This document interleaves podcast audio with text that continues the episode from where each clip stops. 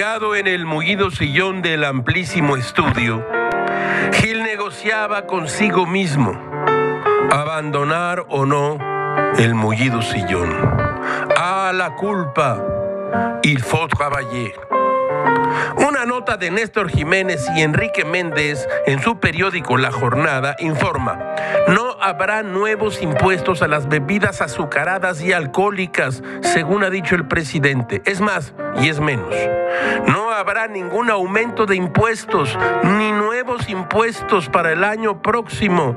Los impuestos son cosa del diablo neoliberal. Impuestos, impuestos, impuestos, medita Gil.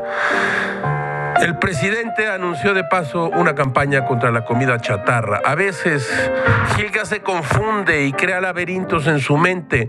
No aumentamos impuestos a las bebidas azucaradas y alcohólicas y a la comida basura, pero gastaremos dinero en campañas en su contra. Que así sea.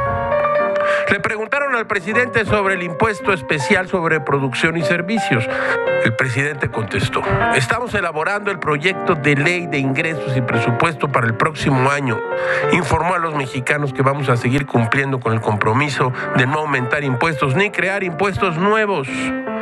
A esto se le ha llamado la multiplicación de los panes sin impuesto. Herrera, levántate y anda pero rapidito porque la cosa viene fea. Todo es muy raro, caracho, como diría Jean-Paul Sartre.